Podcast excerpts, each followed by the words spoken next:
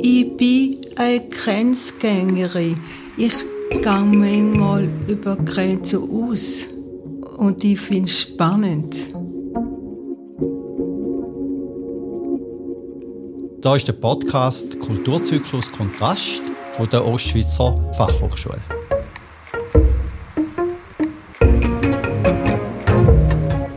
Podcast ins Leben gerufen, um über die Felder von Behinderung und Kunst zu reden. Wir haben verschiedene Menschen eingeladen, um mit ihnen über das künstlerische Werk wie auch über die Herausforderung vom künstlerischen Wirken zu reden.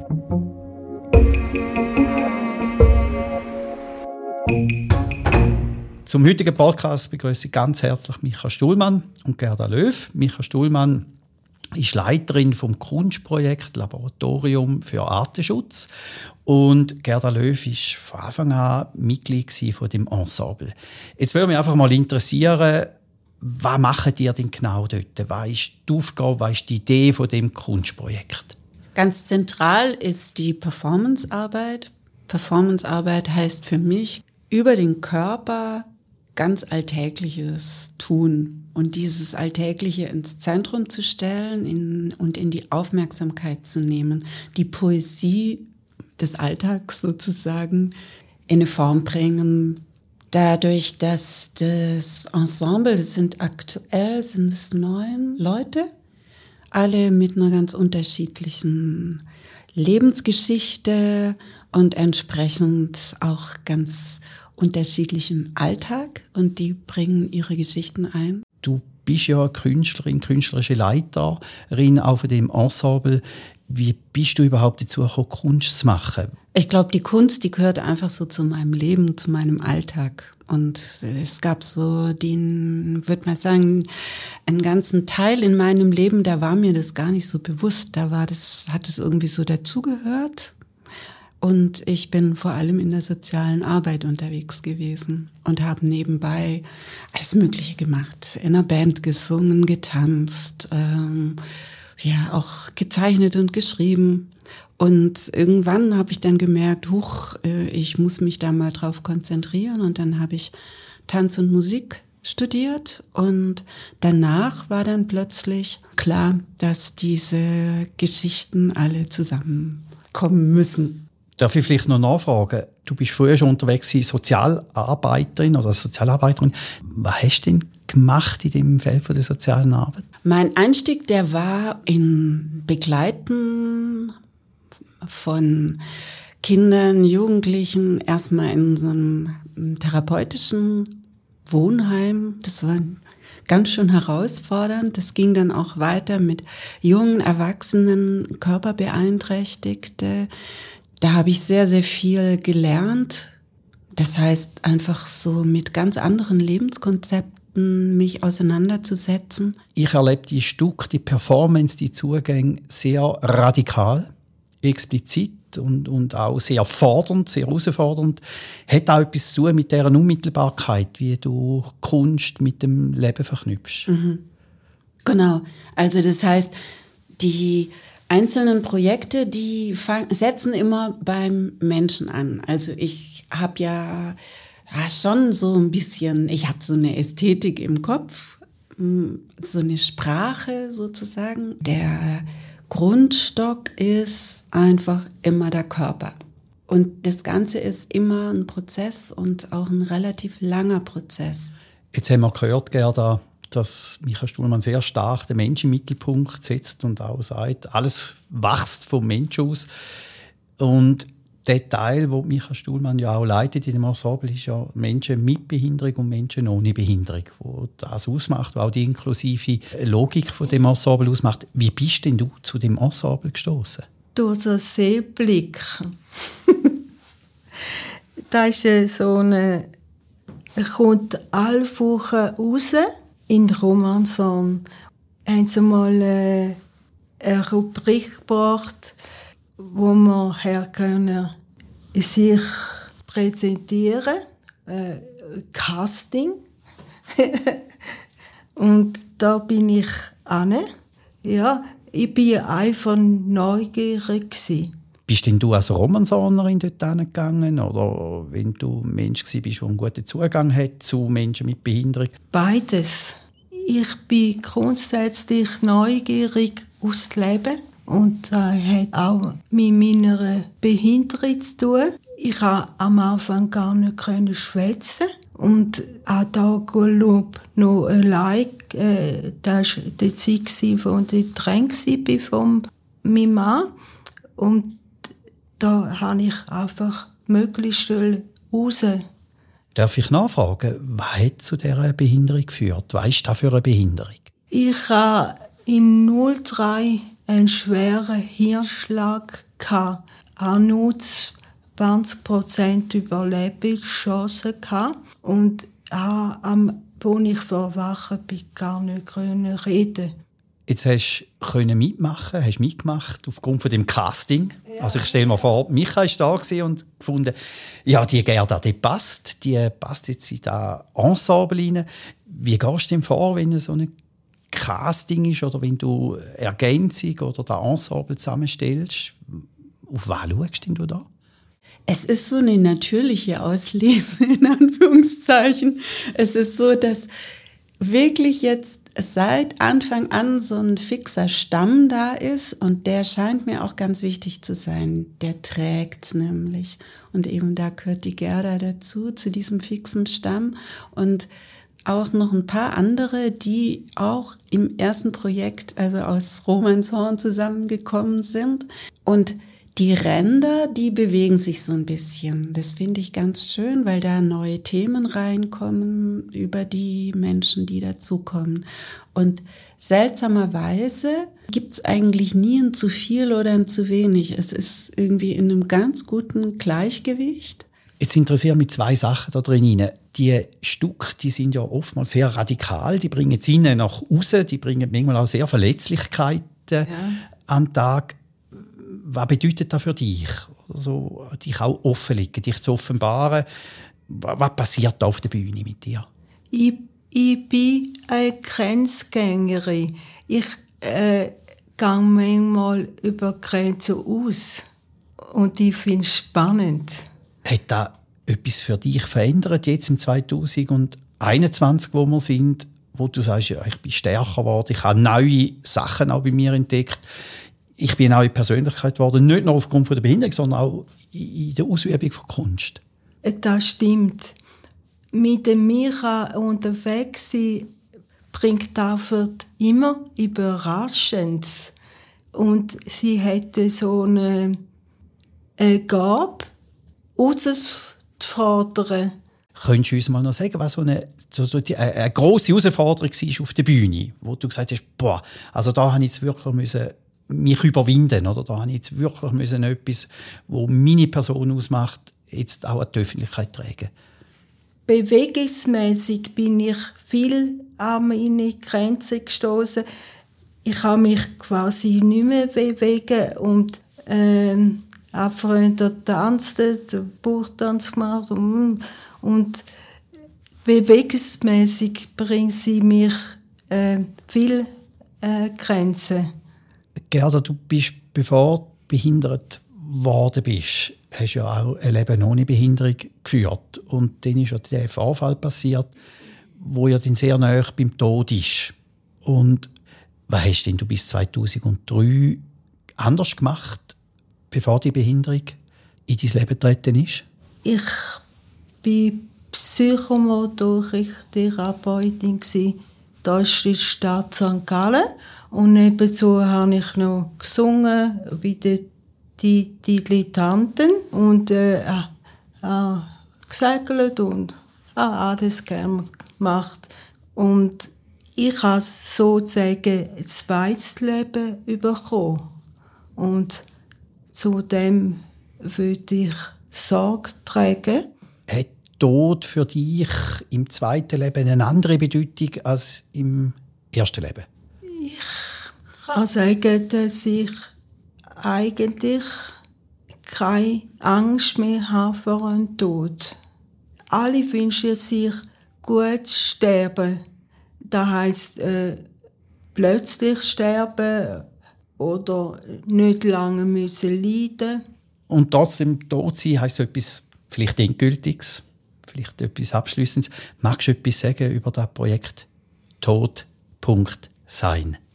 Es ist ein Filmprojekt und dieses Thema Tod und Leben, das ist ja sowieso schon immer Thema gewesen. Also das ist ja unser Lebensthema, das ist ja Mensch eigentlich. Und wir haben uns intensiv als Ensemble mit, mit den Themen der Sterblichkeit, mit der Todesangst äh, auseinandergesetzt und sind uns da, glaube ich, gut auf die Schliche gekommen. Ich möchte gerne dort noch einsteigen, so wie ich dich kennengelernt habe und wie ich dich auch erlebe, ist das Entwickeln von so einem Stück oder von so etwas auch sehr ein inklusiven Akt. Das passiert nicht nur bei im Kopf und dann sind da ausführende äh, Schauspielerinnen, sondern sie sind beteiligt von Anfang an in der Entwicklung von dem Stück. Was sind denn deine Themen, die du reinbringst grundsätzlich schon meine Behinderung. Und mir sehen ja an, ich bin rechtzeitig äh, spastisch gelähmt und ich habe mir mit Reden. Auf nah bin ich froh, dass man mir das ansieht. Darf ich noch fragen, wieso bist du froh, dass man dir das ansieht? So muss ich nicht erklären. Viele psychische Behinderung sieht mir niemandem an. Jetzt nochmal so ein bisschen zurückkommen, das Entwickeln von einem solchen Stück.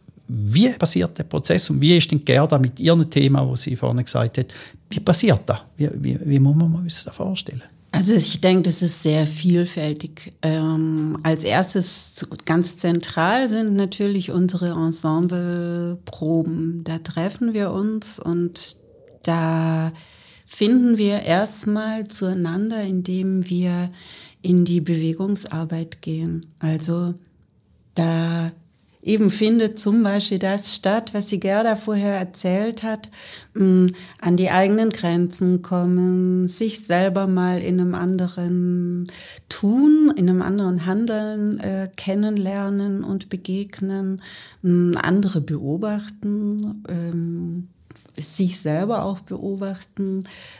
Ich habe immer so das Gefühl, das macht das Denken und Fühlen weicher. Jetzt hören wir, es braucht ja auch viel Engagement. Da dich einzulassen und, und sich auch da ein Stück weit auf einen Veränderungsprozess einzugehen. Wie hat dein Umfeld reagiert, wo du auf einmal gesagt hast, ich stehe jetzt auf der Bühne? Und ich stehe nicht nur einfach auf der Bühne in einem klassischen Theaterstück, wo ich etwas spiele, sondern wo ganz stark auch etwas mit meiner Person zu tun hat, wo einen starken Teil auch von deiner Verletzlichkeit äh, äh, an die Öffentlichkeit bringt. Wie hat, wie hat dein Umfeld reagiert? Positiv. Ich erinnere mich noch, bei einem Stück habe ich oben ohne äh, für mich äh, hat schon immer kein Tabu gegeben. Also äh, bin ich auch bereit an ich wollte oben ohne tanzen oder äh, mich bewegen. Und dann hat sie so im Freundeskreis äh, sind nicht einverstanden mit dem. Hat das Gefühl gehabt, mit meiner Behinderung zu tun, dass du mich da quasi ausnützt, ähm, dass ich behindert bin. Ja, also dieses Thema der Instrumentalisierung ja. ist natürlich oh, ist ja. immer gegeben. Ja. Und einfach, ich finde es immer wieder noch erstaunlich, gell, wie wenig es braucht, um, äh, um Leute zu irritieren. Also eben dieser Nacktheitsaspekt ist immer noch so, dass, sie, dass die Leute plötzlich ringsrum dann alles vergessen. Und das vielleicht dann auch noch in Kombination, also jetzt ähm, Nacktheit und Behinderung, Nacktheit und mhm. Alter, das ist ja. äh, unglaublich. Da werden wir so konfrontiert ja letztlich mhm. gell, mit unserer mit unserer eben Sterblichkeit, mit unserer Verletzlichkeit und das ertragen einfach ganz viele Leute nicht und dann suchen sie ganz schnell äh, jemanden, den sie da krallen können, die, dem sie sagen können, das, das geht nicht, das, das ist nicht zulässig. Jetzt würde es mich doch sehr interessieren, wie ist denn das geschehen? Wie ist denn der Prozess gewesen, dass du auf der Bühne oben ohne bist? Da war es so, gewesen, ich mich so umziehen und äh, dann BH auch. Und ich wollte wieder mal sexy wirken. Und da war es automatisch, dass ich oben ohne mal auf der Bühne war. Also eben, es ging wirklich um dieses Thema Erotik, Behinderung, Alter, und dieses Feststellen, ich bin auch im Alter noch ein sexuelles Wesen dann war das eigentlich so was, so eine Szene, so was unglaublich Alltägliches. Nämlich, ich sitze da mit meiner ollen Sportklamotte und ähm, ich bin aber noch jemand anderer. Und vor allem unter dieser Klamotte bin ich jemand anderes. Und dann gab es eben diese Wandlung vom, vom unscheinbaren, äh, behinderten, äh, nicht mehr ganz so jungen äh, Wesen und schwuppdiwupp, ja, die ganz andere Frau. Etwas, was auch einen Prozess ausmacht, ist Nähe. Oder ist Körperlichkeit. Ja. Also, das ist so wie der Fokus da drin. Äh, hast ja erzählt, wir gehen nicht über das Gespräch, über äh, ein Sammeln von, von einem intellektuellen, sprachlichen Weg, sondern wir gehen über Beweglichkeit. Jetzt sind wir in einer, in einer Situation, wo Distanz eingefordert ist nicht nur Distanz, sondern auch noch Maske. Was bedeutet für dich, Gerda, jetzt genau die Distanz? Ich vermisse das, weil ich bin gern körperlich näher. ich habe gern, wenn man mich berührt und äh, für mich ist es sehr schwierig. Ist jetzt in dieser Zeit noch mehr Wegkeit für euer Ensemble und für euer künstlerisches Tun?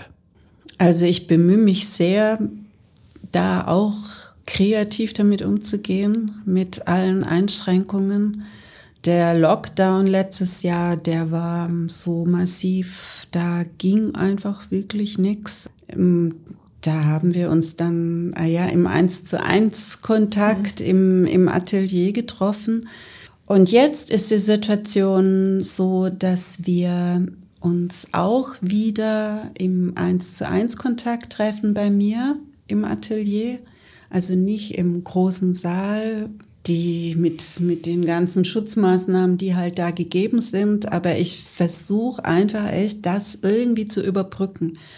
Und logisch haben wir, wir haben einen Chat, wo wir zusammen unterwegs sind, aber der, den können auch nicht alle nutzen, weil wir haben auch Leute, die die über dieses Kommunikationsmittel einfach nicht, ähm, denen das nicht zugänglich ist. Mm, wir telefonieren, ja, aber es sind einfach Überbrückungen, Notlösungen. Man sagt ja, Kunst und Künstler sind gerade in so, in so Zeiten von Unsicherheit ganz wichtig, weil sie einfach auch Perspektiven eröffnet, weil sie vielleicht auch etwas können darlegen, wo dann fassbar ist. Wo würden ihr jetzt sagen, das wäre so für mich ein künstlerischer Zugang zu dieser unglaublichen Zeit.